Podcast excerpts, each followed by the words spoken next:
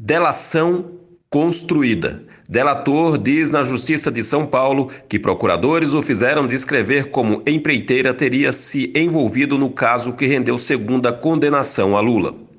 Ex-diretor da Odebrecht diz ter sido coagido pelo Ministério Público a construir relato no caso do sítio de Atibaia.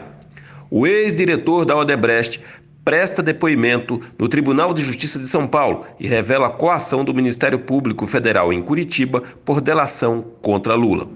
Em depoimento ao Tribunal de Justiça de São Paulo, o ex-diretor superintendente da Odebrecht, Carlos Armando Pascoal, afirmou que teve que construir um relato no chamado caso do sítio de Atibaia, que rendeu a segunda condenação ao ex-presidente Luiz Inácio Lula da Silva preso desde abril do ano passado. As informações são do portal UOL. De São Paulo, Carlos Galdino.